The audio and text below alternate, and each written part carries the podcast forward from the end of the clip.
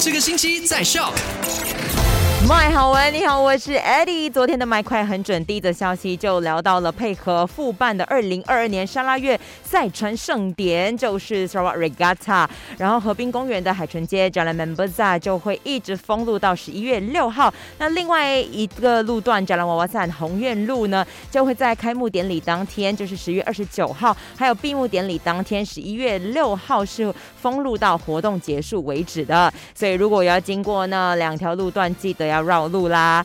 好，那另外有一项研究就指出，呃，玩电动事实上可能会对孩童的认知能力有帮助耶。小朋友可以光明正大的玩电动，哎，不是？OK，玩电动还是要控制一下时间呐，因为如果过长的时间一直在观看荧幕的话呢，同样的对你的整体身体呃身心健康呢也会带来负面的影响。玩归玩，还是要控制一下时间啦。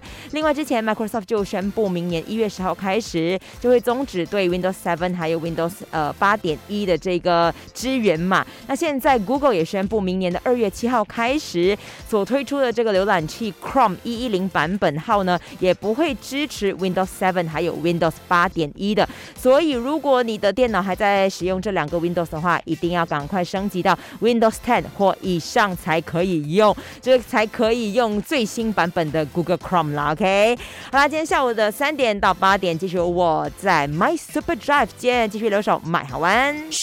赶快用你的手机透过 Shop App 串流节目 SYOK Shop。